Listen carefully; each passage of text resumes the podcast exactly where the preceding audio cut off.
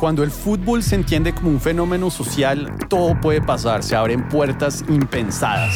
Ese partido que antes se entendía solamente desde lo deportivo, trasciende la cancha, el estadio, para convertirse en un reflejo de la vida misma y de las sociedades del planeta. Es por esta razón que los invito a escuchar el podcast de Pinceladas de Fútbol, donde vamos a pensar el fútbol como una metáfora de la vida, con mucho por enseñarnos.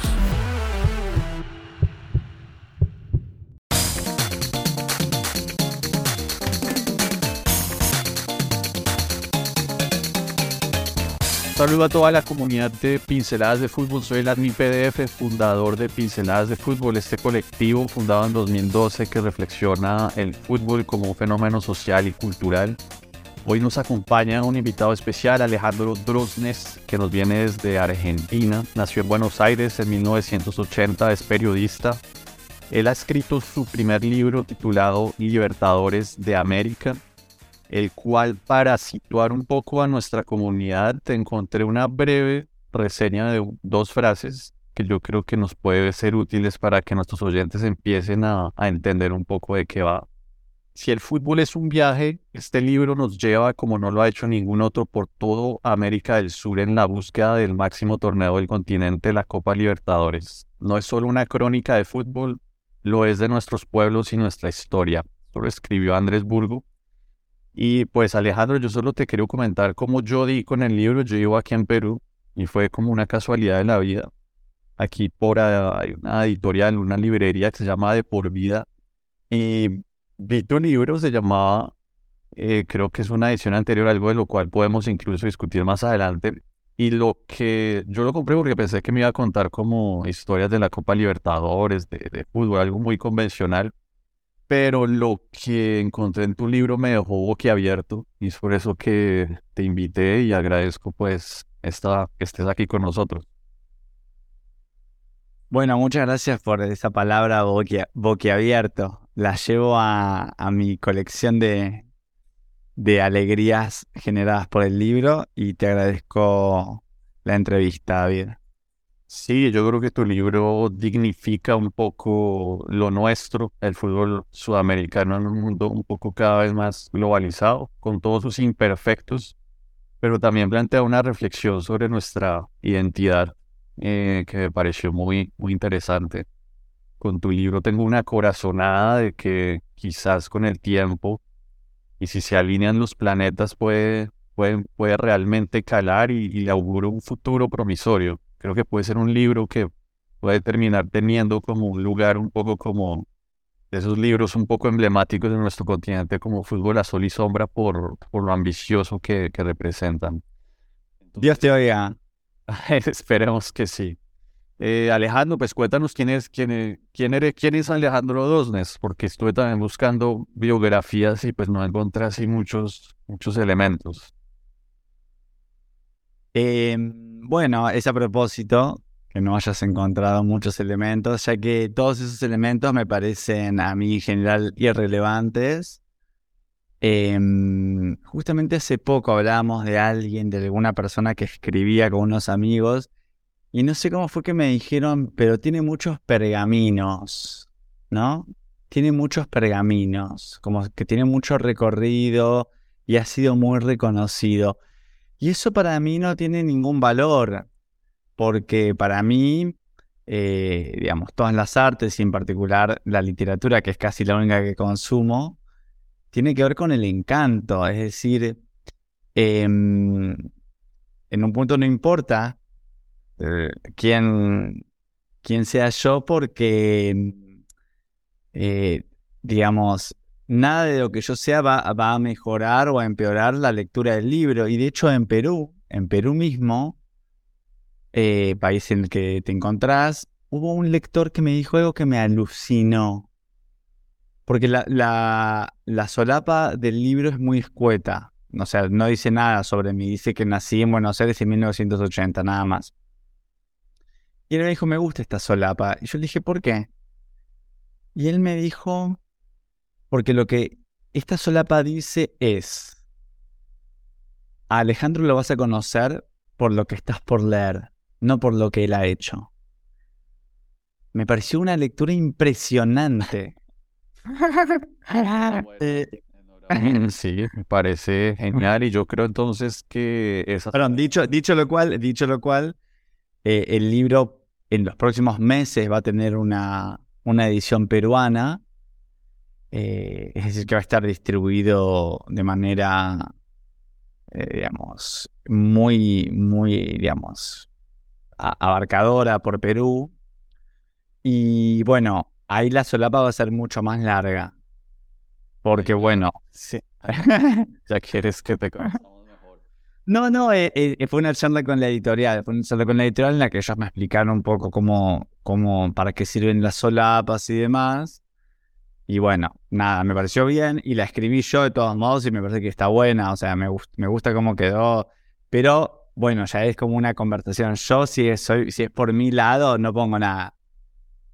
Vale, perfecto. Pues mira, yo, yo comparto un poco esa sensación de ese lector peruano porque yo llegué a ese libro sin mayores expectativas y más que expectativas, yo pensé que iba a ser como la típica recolección de anécdotas futboleras de, de la Copa Libertadores, un poco como los libros que ha hecho Luciano Guernique, que es como otro argentino que tiene como, que se especializa en eso.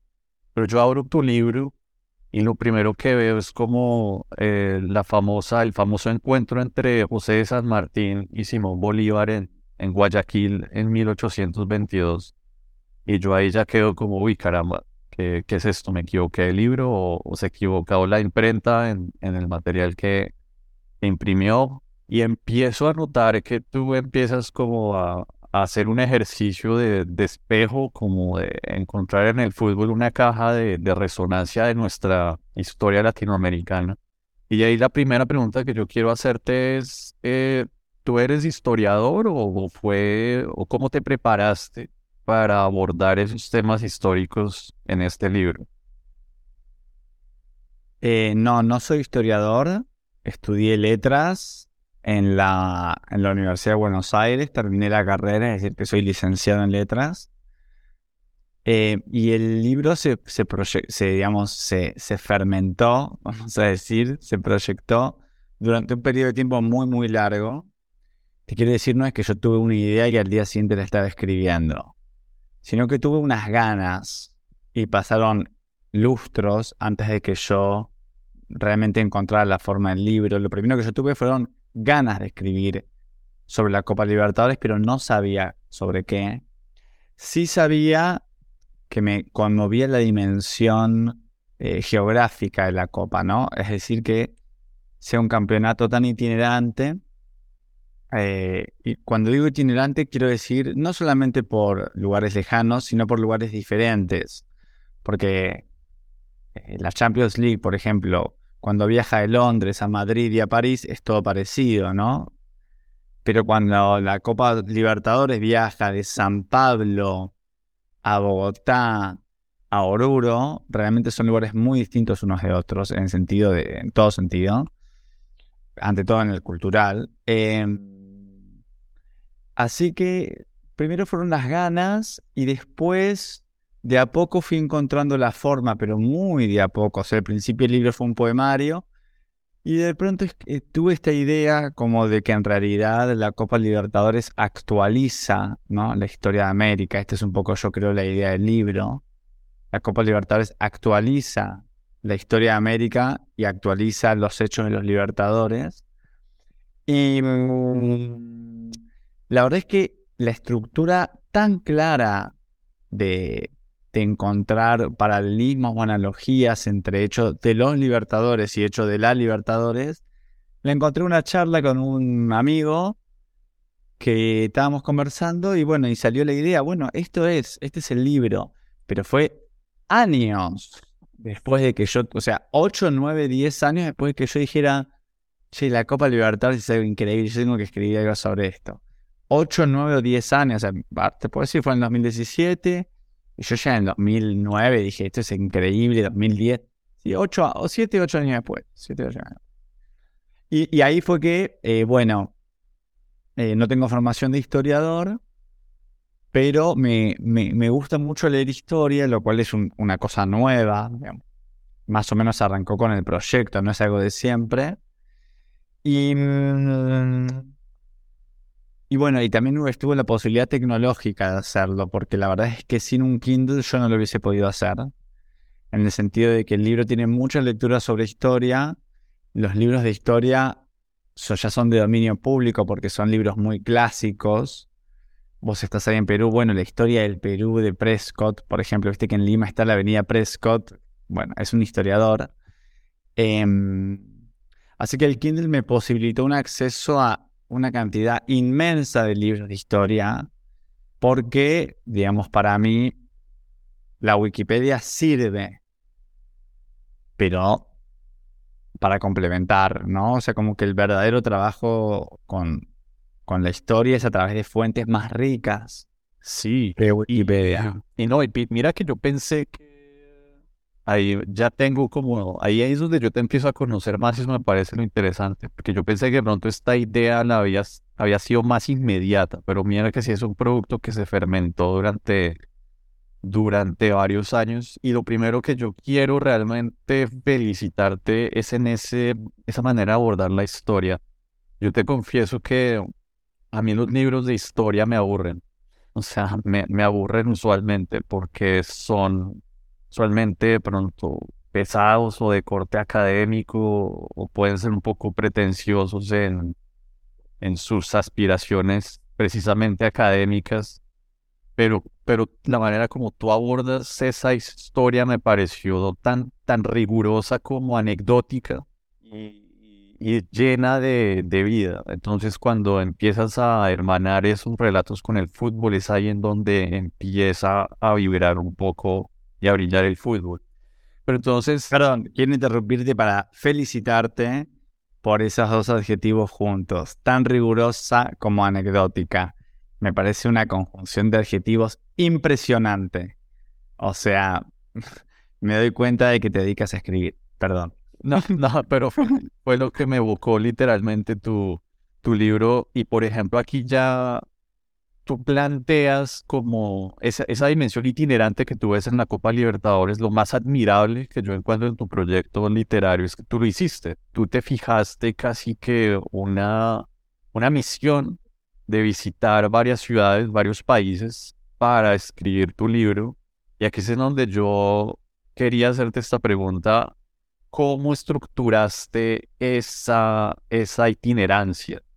La mandó más la parada del fútbol o mandó más la parada la historia, porque tú el libro lo empiezas en Guayaquil, pero quizás pudo haber empezado en otro lado, pero yo sí me hacía la pregunta, ¿cómo es que organizaste esos viajes? Bueno, ya que mencionás la palabra itinerancia, yo creo que es una palabra muy importante para el libro. Eh, quizás es la palabra. Y mm, mm, yo me di cuenta de qué es el libro hace relativamente poco. ¿eh? O sea, claramente después de que el libro existiera, pero claramente después. O sea, yo retomo esta idea de itinerancia antes de pasar a la respuesta propiamente dicha. Yo me di cuenta de que la Copa Libertadores está hecha de partidos, pero a mí los partidos no me importan, porque lo que me importa son los viajes que implica la Copa Libertadores. Y eh, respecto de los Libertadores, han cimentado su gloria con batallas, pero a mí las batallas tampoco me importan. Lo que me importa son los viajes de los libertadores. O sea, para mí lo importante es que San Martín haya ido a Guayaquil, no, las, no sus batallas. Y ya que te gusta lo anecdótico, a mí también, me parece muy importante que San Martín haya vuelto por el Pacífico y haya llegado a Chile y haya cruzado la cordillera entre Chile y Argentina con un sombrero guayaquileño. Eso está en el libro. Yo lo leí en alguno de los libros que leí, yo no me acuerdo cuál. O sea que para mí la itinerancia es lo importante porque en realidad la Libertadores y los Libertadores, si sacamos los partidos, si sacamos las batallas, queda en lo común, que es la itinerancia, ¿no? Bolívar en Potosí. Yo soy argentino, entonces siempre voy a hablar más de San Martín, pero traigo a Bolívar para que queden uno a uno, ¿no? O sea, eh, San Martín en Guayaquil y Bolívar en Potosí. Dicho lo cual, paso a responderte.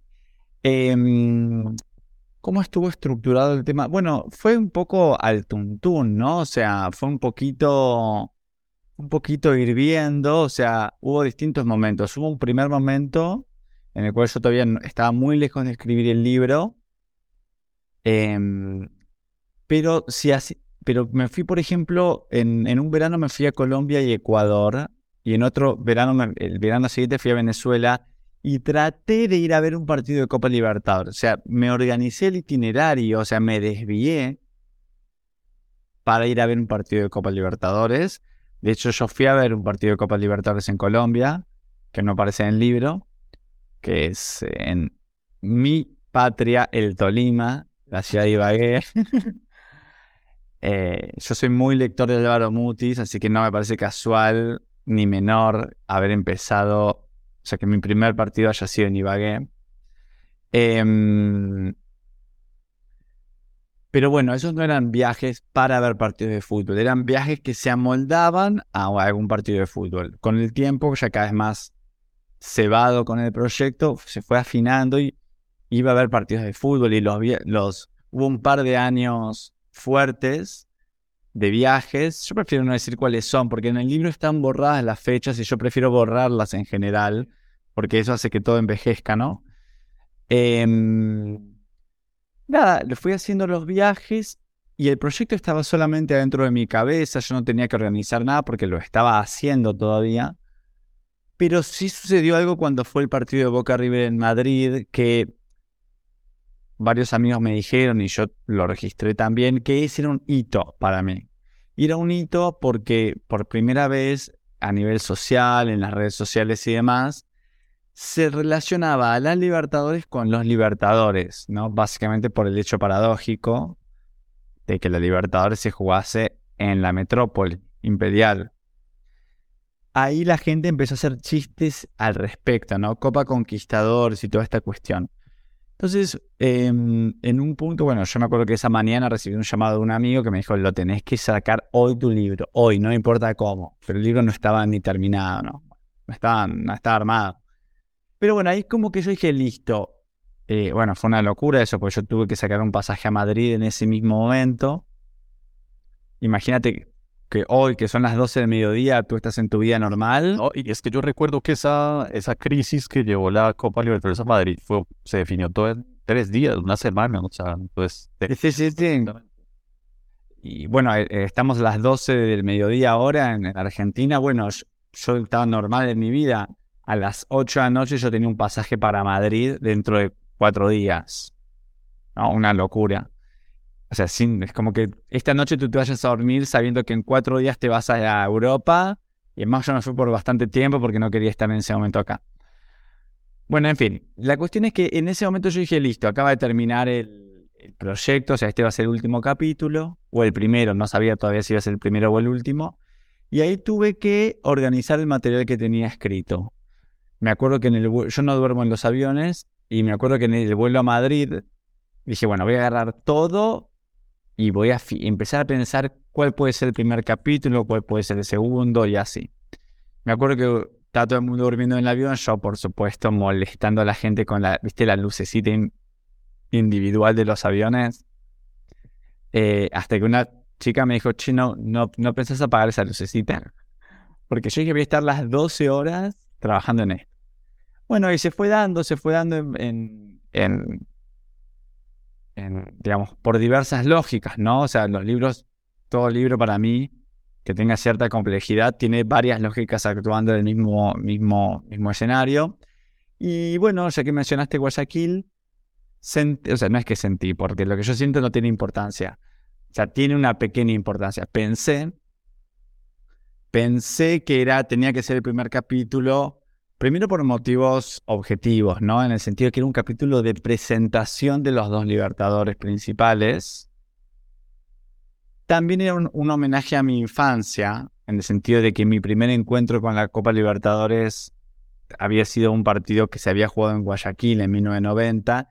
Y ya esos dos motivos medio que dijeron, bueno, e, este es el comienzo porque voy a presentar mi vínculo temprano con la Copa Libertadores y voy a presentar a los dos libertadores. Y es que hay algo para que la, la comunidad pincelada se dé una idea. Yo cuando leí tu libro me acordé de una de mis películas favoritas, que es Diarios de Motocicleta. de, que plantea pues el itinerario de, Ernesto Guevara de la Serna por, por Latinoamérica. Y tu libro plantea pues, empieza, eh, pues plantea una sucesión de escritos Guayaquil, Ecuador, Yacuiba, Bolivia, Caracas, Venezuela, Buenos Aires, Argentina, Asunción, Paraguay, San Miguel de Tucumán, Argentina, Riobamba, San Pablo, Potosí y culmina en Madrid. Entonces, para que los lectores se den cuenta un poco de, ese tema, tú ya medio respondiste una pregunta que yo tenía. Ah, hay una cosita, una cosita que, quería agregar, sé que dijiste el nombre, el, orden de los capítulos, que yo tampoco me había dado cuenta de esto, pero esto me lo dijo un lector argentino. Él me dijo, vos, vos compras un libro de la Copa Libertadores y lo que vos esperás es Buenos Aires, Montevideo, San Pablo y tu libro hace Guayaquil, Yacuiba, Caracas. Yo no lo había pensado esto, por eso me, llamó la atención. Como que él me dijo, te, te mueve la expectativa. Yacuiba, Caracas, o sea, eh, yo no me di cuenta, pero bueno, lo agrego.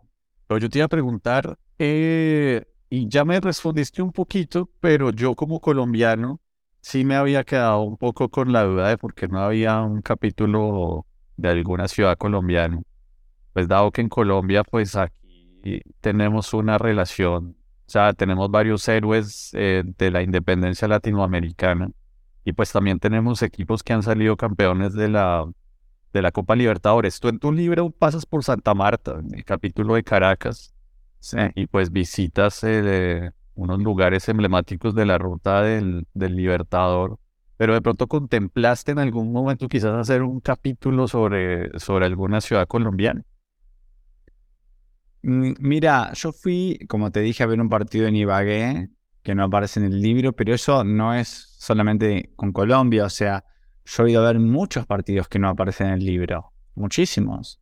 He ido a ver partidos en Perú, he ido a ver partidos en Uruguay. En Uruguay fui a ver, a ver tres partidos y no aparece ninguno. ¿Por qué? Porque no encontré nada interesante para contar a nivel histórico. Igual, ojo, en, cuanto a en cuanto a, al, al de Ibagué, vos pensás que yo empecé a escribir seriamente en el 2017, este libro. Y el partido de Ibagué fue en el 2011, o sea, fue seis años antes. Con lo cual yo tenía otra mirada, ¿no? Era en un punto de otra persona y definitivamente era otra persona en relación con la escritura. Entonces, cuando, cuando sucedió lo de Madrid, yo dije, listo, acá voy a terminar de buscar, acá terminaron mis viajes, este es mi último viaje. Em, ya ahí se canceló la posibilidad de ir a países nuevos y demás, y Colombia como que había quedado ahí con ese partido nada más. Pero esencialmente yo tengo que tener algo interesante para contar respecto de el lugar. De todos modos, guardo la esperanza de que existe una edición colombiana y así como, como no hay estrictamente un capítulo sobre Perú, pero la editorial de Perú me pidió un texto peruano, yo hice una nota introductoria a la edición peruana, yo guardo la esperanza de que lo suceda lo mismo en Colombia y haya una edición colombiana y sin duda me encantaría escribir una nota a la edición colombiana que hable de esto, que hable de no tanto de la historia, lamentablemente porque no... Digamos, yo, ya sé quién es José, yo ya sé quién es Caldas y ya sé quién es Girardot, eso lo sé, que en Argentina no lo sabe nadie eso. Pero no sería sobre eso, sino que sería sobre mi relación con Mutis, que para mí el libro es un homenaje a Eduardo Mutis. Entonces, eh, esa sería la, la, relación más fuerte con Colombia. Ibagué, Deportes Tolima, La Tierra Caliente, Eduardo Mutis. Pues no, enhorabuena. O sea, yo confío que, eso se pueda, se pueda dar. Pero para un poco entrar ya un poquito más en los capítulos del libro, y es que para mí es importante como que los, los la persona que nos, es, nos, la, la, comunidad de pinceladas un poco logre tener ese abrebocas. Yo quiero, por ejemplo, tocarte algunas, algunas pinceladas como de cada, de cada episodio porque me pareció muy original y quería meterme en tu cabeza porque creo que hay algo, hay algo en, en tu chip, en tu disco duro, en tu cerebro que me pareció muy, muy como avesado y muy en cómo hilvanabas esas, esos paralelismos.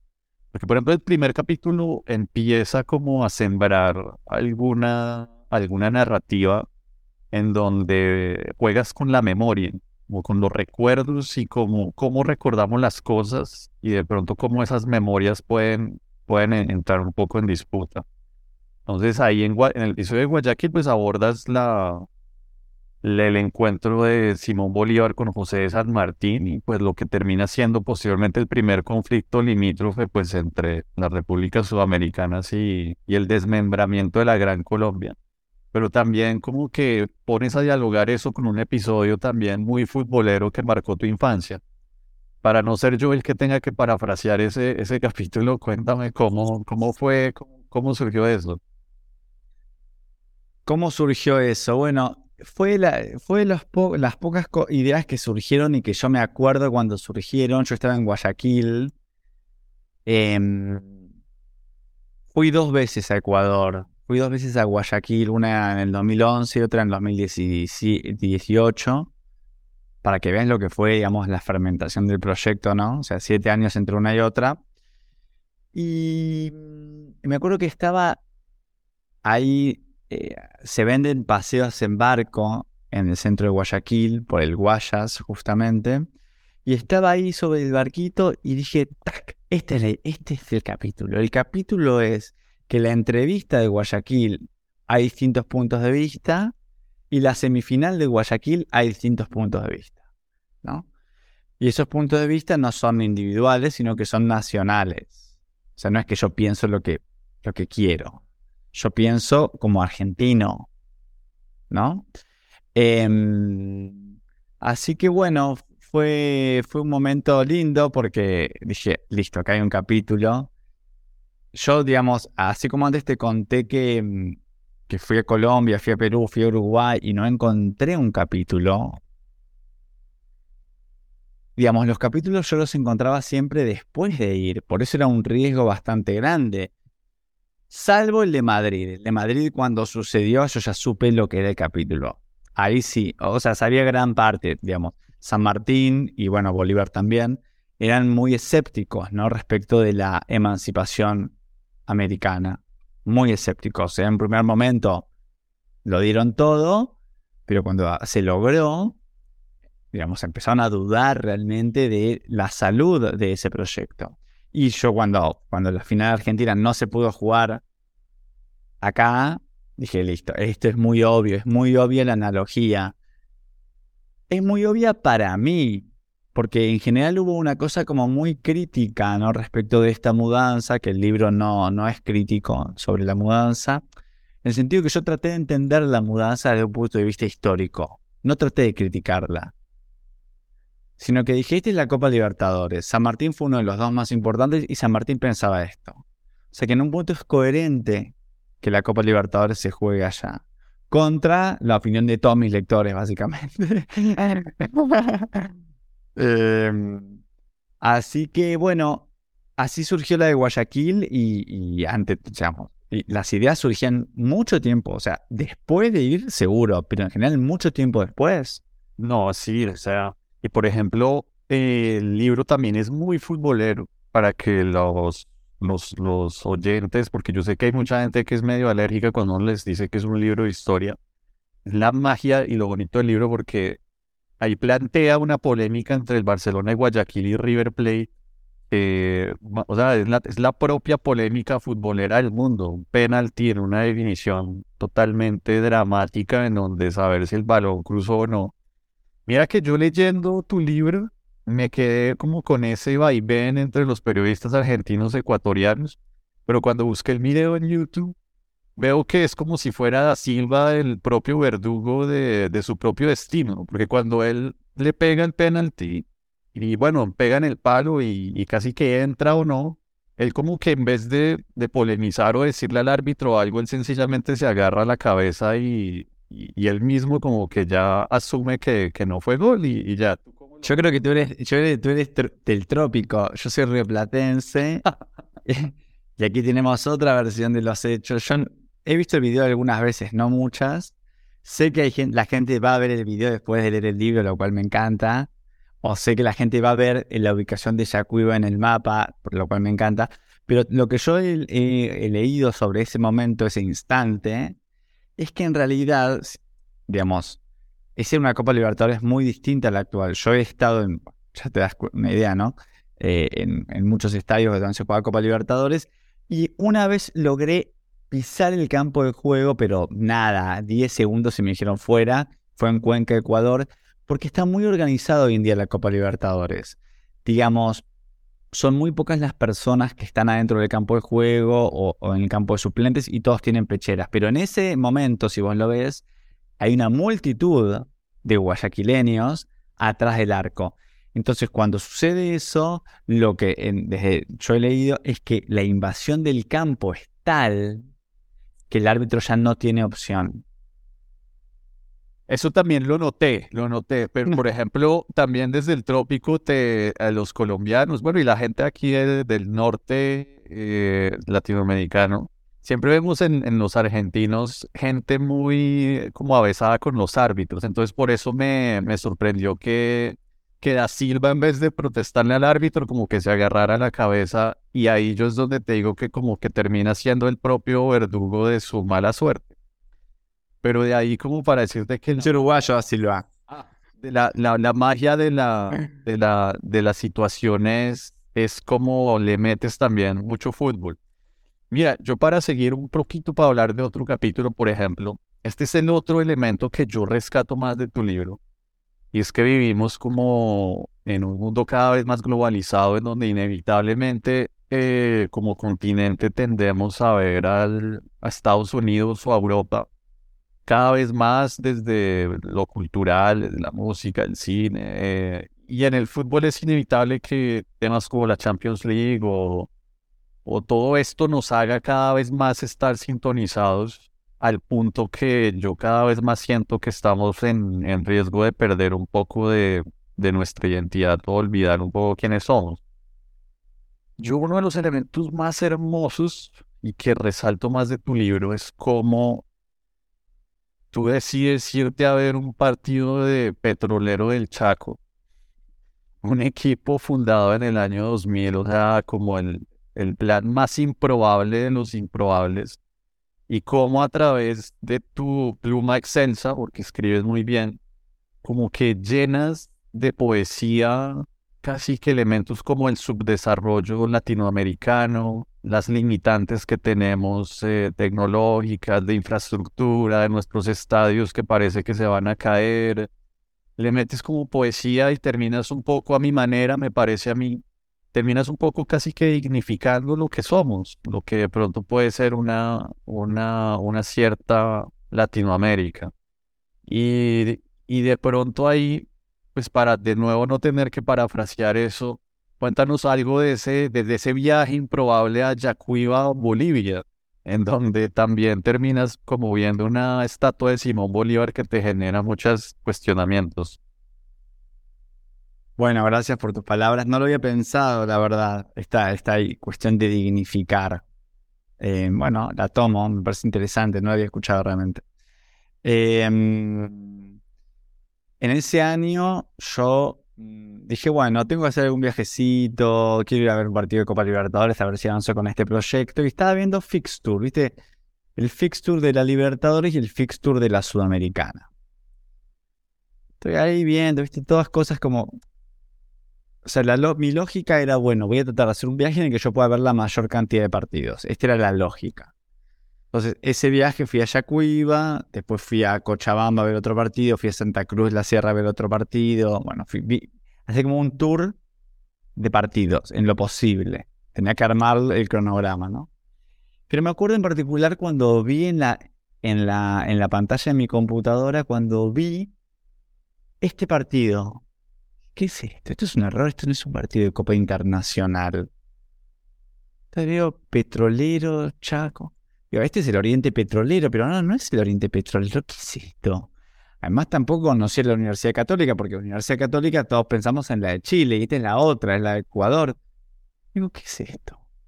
hago clic y veo la fecha del partido y, digo, ¿dónde se juega esto? Y digo, Yacuiba. Y ahí dije, ah, este partido voy a tener que ir, punto. o sea, o sea, porque es, es, es, en el exterior es lo más cerca posible, o sea, es limítrofe con Argentina.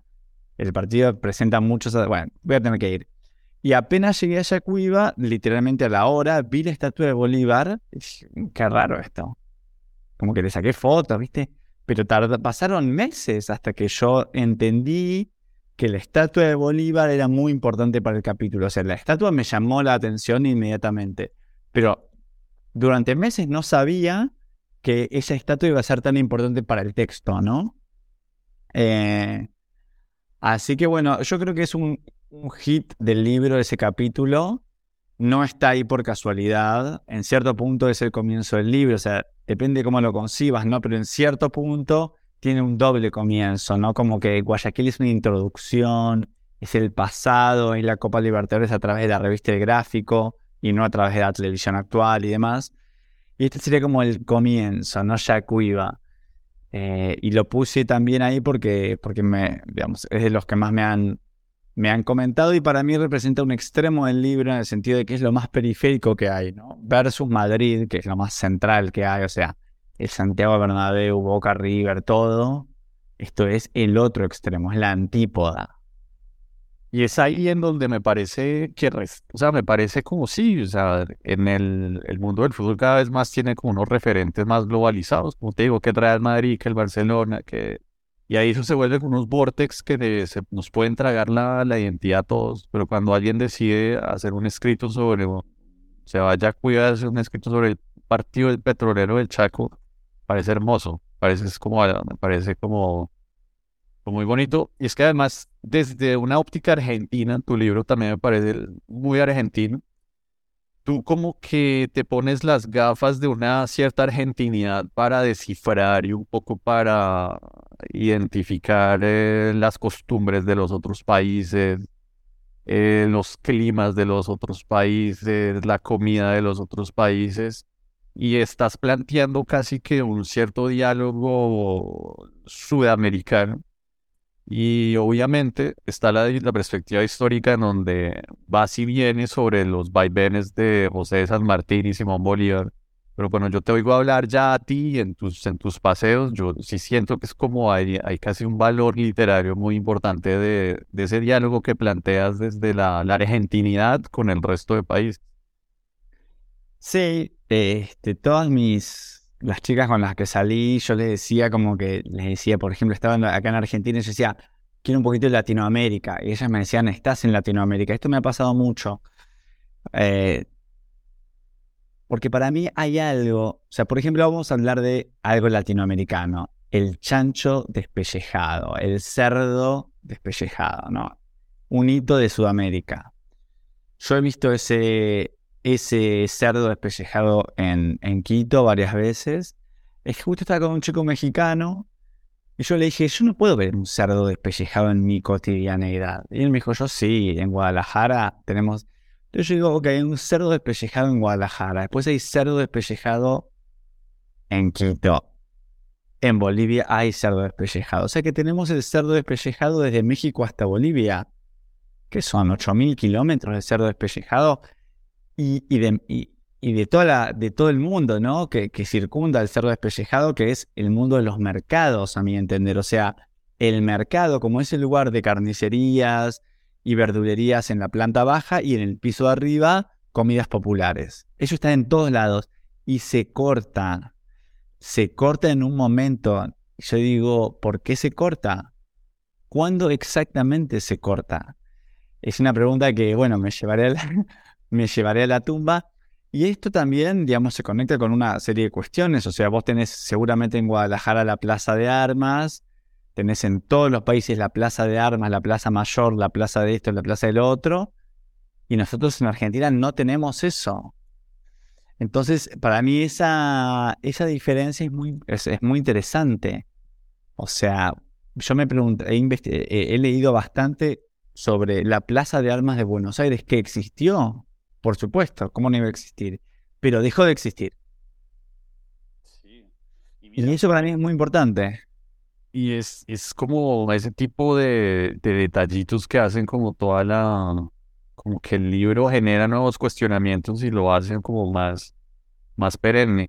Eh, para no entrar en muchos spoilers, porque nos podríamos quedar aquí discutiendo de, muchos capítulos de tu libro, pues cada, cada, cada, capítulo plantea reflexiones así. Yo solo quería de pronto leer, porque de pronto siempre me gusta eh, leer un poquito de pasaje al menos de cada libro. A mí me parece muy interesante cuando tú abordas en el capítulo de San Pablo eh, la relación de los brasileros con la Copa Libertadores porque es un elemento que no muchas, o sea, que yo leyendo lo que hay en cuenta como, oiga, sí, caramba. los, los sudamericanos, pues obviamente tenemos relatos heroicos de gestas independentistas, de la sangre que derramaron nuestros libertadores, pero en el caso brasileño es un poco más peculiar. Voy a leer esto con, con tu permiso. Vale. Los brasileños juegan la Copa Libertadores, pero a diferencia del resto del continente, tienen que traducirla a un idioma que no es el castellano. Por eso la denominan Taza Libertadores. Sin embargo, no hubo libertadores en la historia brasileña. Es decir, no hubo grandes hombres americanos que a principios del siglo XIX se rebelaran contra una metrópoli distante y titánica. En el caso de Brasil, la independencia ocurrió porque el hijo del rey desobedeció a su padre.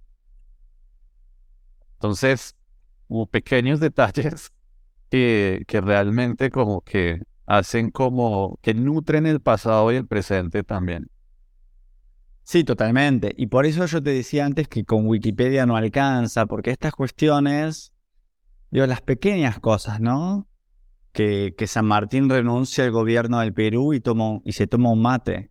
Esto es real, o sea, yo lo leí en un libro. Esas cosas vos no, las encontrás en Wikipedia. Esas pequeñísimas cosas donde vos decís, ah, estaban vivos, eran personas. Em, todas estas cuestiones, viste, para mí son, son las que le dan sabor. O sea, a mí no me gusta cualquier libro de historia, ¿eh? eh me gustan los que están bien escritos y, y los leía para buscar estas o sea, era, eso es lo que yo hacía, leía todo un libro para encontrar dos o tres cosas de color, tres como mucho. Una o dos te diría, tac, ah, esto está bien, esto es interesante. O, cuando San Martín cultiva melones y zapallitos. Ah, eso lo leí y dije, esto va a entrar, punto. Porque es, es maravilloso, San Martín con sus plantitas. Plantas americanas.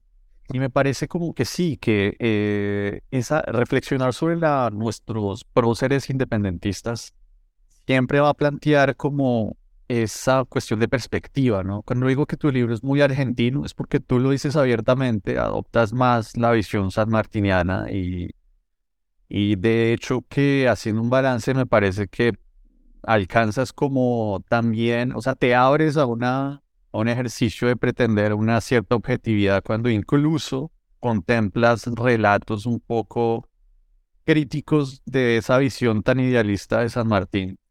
Pero, por ejemplo, para los colombianos, los venezolanos, los ecuatorianos, eh, como también lo mencionas, creo, yo realmente a José de San Martín uno no lo, no se lo mencionan mucho en el colegio, en, en las latitudes nortes de Sudamérica. Es más adelante cuando uno ya como, ah, entonces, me pareció absolutamente que lograbas eh, poner a bailar a Simón Bolívar y a José de San Martín en unos pequeños diálogos con una sutileza muy, muy bien lograda, porque pues es un tema relativamente complejo, pero lo lograbas hacer muy bien. Y quería decirte que desde mi perspectiva eh, bolivariana, o bueno, de, del libertador Simón Bolívar, pues aprendí mucho de, esa argentinidad y esa visión de San Martín. Bueno, aquí sucede todo lo contrario. Mucha gente me ha dicho, yo de Bolívar no sabía nada. Pues ahí está. Claro. Para que veas. Oye, y pues ya llegando aquí al final, te quería hacer algunas preguntas. La primera pregunta es casi que... Eh, ¿A ti te gusta el fútbol? O sea, ¿eres un enfermo de fútbol o esto fue más como una incursión porque simpatizabas un poquito con el fútbol y tuviste como esa corazonada?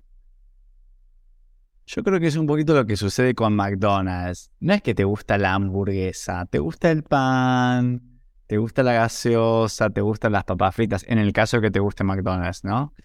Y mm, a mí de la Copa Libertadores me gusta todo el combo, me gusta esta cuestión de los equipos no muy reconocidos, me gusta saber que ese estadio está en algún lugar preciso del continente, me gusta que en las tribunas eh, suceden cosas, se, se, comen ciertas cosas.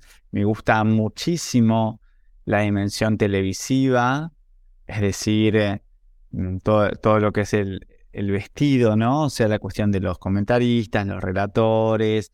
Me gusta mucho la cuestión, eh, digamos, del marketing. O sea, la Copa Libertadores tiene mucho marketing. Em, tiene, aparece en el libro, ¿no? Los carteles publicitarios son importantes para mí para la constitución de la Copa y, diferencian mucho, por ejemplo, la Copa Libertadores actual de la de 1990. si vos ves lo de Guayaquil, lo de Barcelona contra River, los carteles de publicidad los ponía el Barcelona. Y, y, cuando jugaron en Núñez los ponía River. Ahora ya es totalmente estandarizado. Entonces lo que me gusta es el espectáculo completo. Eh, y ya si nos vamos para el lado de la crítica, de la crítica o de la lectura autobiográfica, lo podríamos decir bajo la forma de me gusta tener compañía por la noche. Sí, no, o sea, la pregunta te la hacía porque pronto saber si eras un enfermo, ya que sabía las estadísticas de 10.000 jugadores, que te veías 10.000 partidos al año, que percibo que de pronto no tanto, sino que el interés por el fútbol era más como por ese lado anecdotario.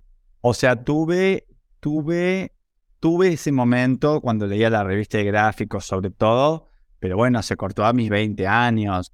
O sea, la liga local, yo veo a los jugadores de Boca, o sea, si yo me cruzo en la calle a un jugador de Boca o de River, no lo reconozco, porque además el fútbol argentino está muy venido a menos, con lo cual los jugadores se van rápidamente al exterior porque la Argentina paga sueldos bajos. Em, entonces, no, no estoy al día, no estoy al día de nada. O sea, del fútbol local, pero sé que jugaron Magallanes Always Ready esta semana. O sea, me interesan esas, tonterías, digamos, que aparecen en el libro.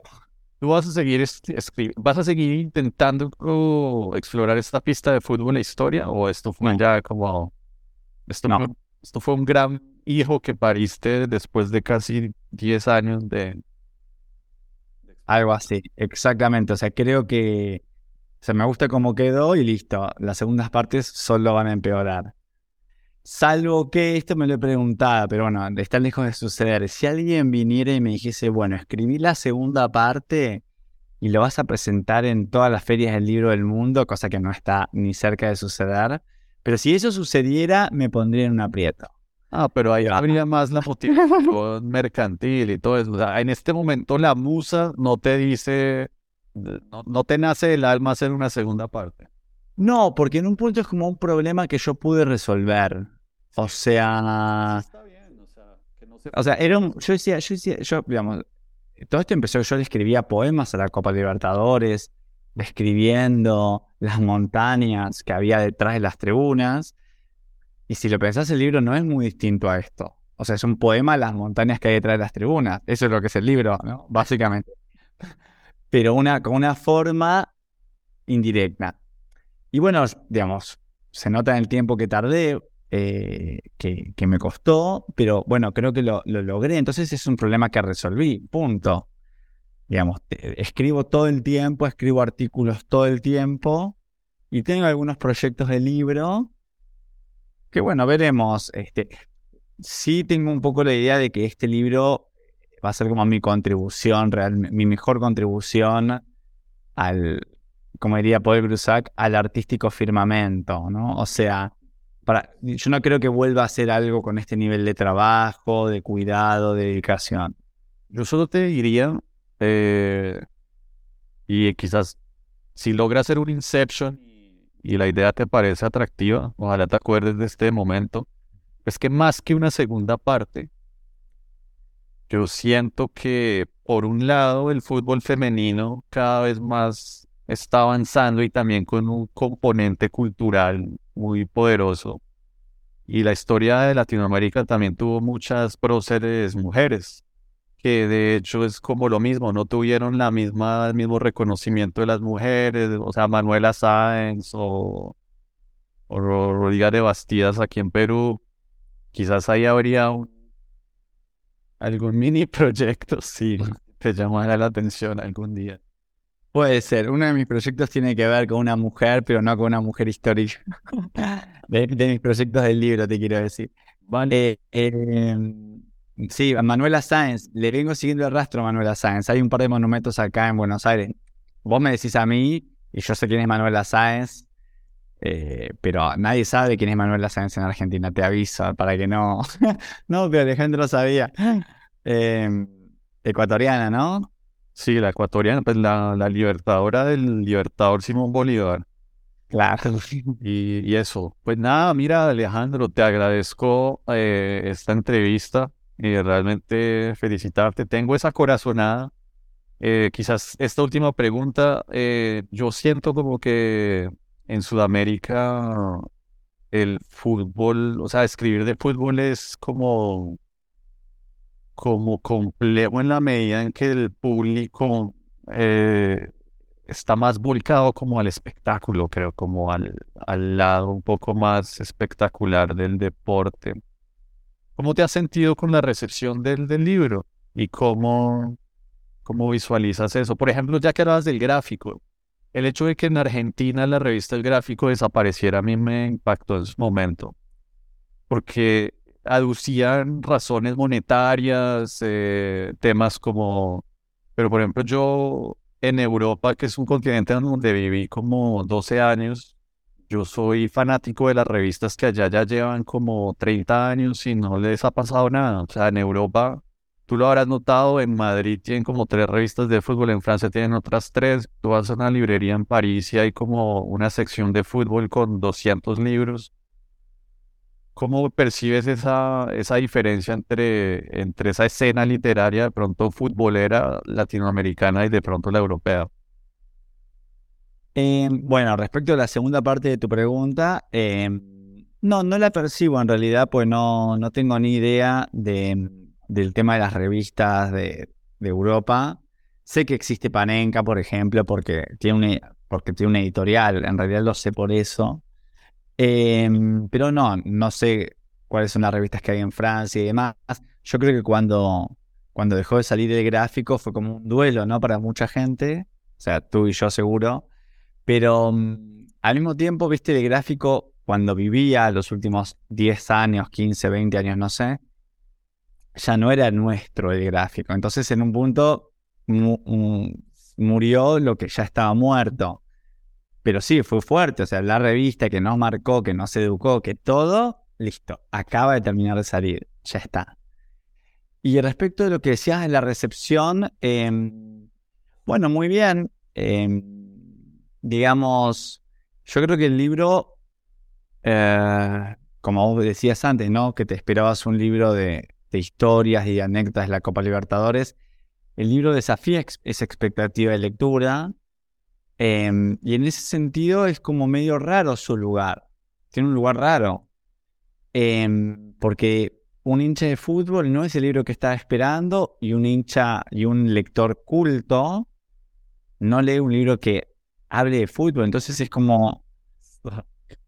Eh, de hecho, bueno, para mí, yo primero saqué una edición de autor y después fue publicado en una editorial de Argentina que es impresionante, que me alegra muchísimo que haya salido ahí.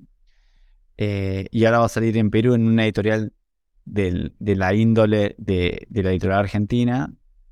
Eh, la argentina es Blatier Ríos, creo que lo dije. La de Perú no lo puedo decir porque el libro no salió todavía. Me pidieron que no lo diga. Pero eh, yo aspiraba a estar en editoriales que no sean futboleras. Este era un punto para mí. De hecho, yo no lo llevé a editoriales futboleras. No me interesaba. No es que lo llevé y me lo rechazaron. No lo llevé porque, digamos, creo que ahí el libro entraba en un régimen de, circulación y de lectura que no era el que el libro requería. Y bueno, en, términos cualitativos estoy muy, muy, muy contento. Pero, por ejemplo, hay editoriales que me dicen, mira, tu libro deberíamos tirar esta cantidad de ejemplares y nosotros solamente tiramos a partir de esta otra. Es decir, tiramos más libros sobre libros de fútbol más normales. Me ha pasado últimamente, esta semana. Entonces, eh, entiendo que es un lugar medio raro para el libro porque, digamos, por lo que te decía antes, porque un lector culto, viste, de, que lee literatura, y hoy en día se leen otras cosas. Hoy en día se leen otras cosas. Y un hincha de fútbol quizás prefiere leer la biografía de Gallardo. Pero, o sea, yo ahí te diría nada más como un pequeño, para ya cerrar, eh, que no te confíes tanto por ese blanco y negro. Que de pronto tú estando colindando en la frontera de los dos mundos, estás de pronto en esa zona Goldilocks, como le dicen los, los gringos, a la más fecunda, que termina siendo la más fecunda porque le pega un poco a todos. Ojalá eh, el libro no es un fenómeno masivo, es un fenómeno como el que sucede contigo, o sea, es un libro que yo sé que tiene sus, sus defensores, sus, sus, amantes, eso lo sé perfecto. Eso también es la verdad, yo también con pinceladas de fútbol ya 10 años, 11 años después, sé que no se viralizó pues al nivel de, de, de Shakira o algo así orgánicamente, y eso también me da a entender cosas pero también creo que son productos eh, que tienen pues su valor y que toca seguir dando la, la lucha.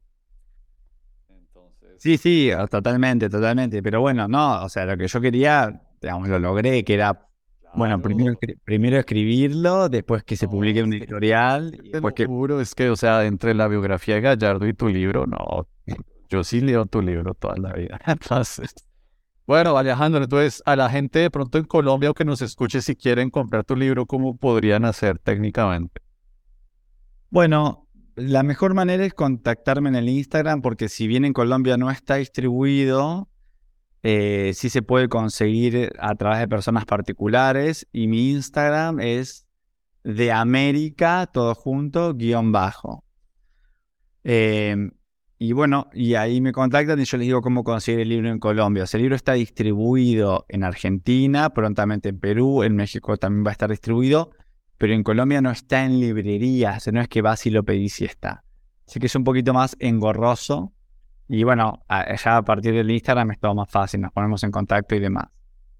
Listo, ya saben. Entonces, eh, gracias Alejandro. Entonces, ¿algún mensajillo final que quieras decir? No, muchísimas gracias por la entrevista y por la lectura, me gustó mucho. Em, nada, sentí, sentí que lo habías leído el libro con pasión y, me alegra haber generado eso en un lector. Gracias, no, a ti. Entonces, eh, nos vemos pronto. Gracias a la comunidad por escucharme. Adiós.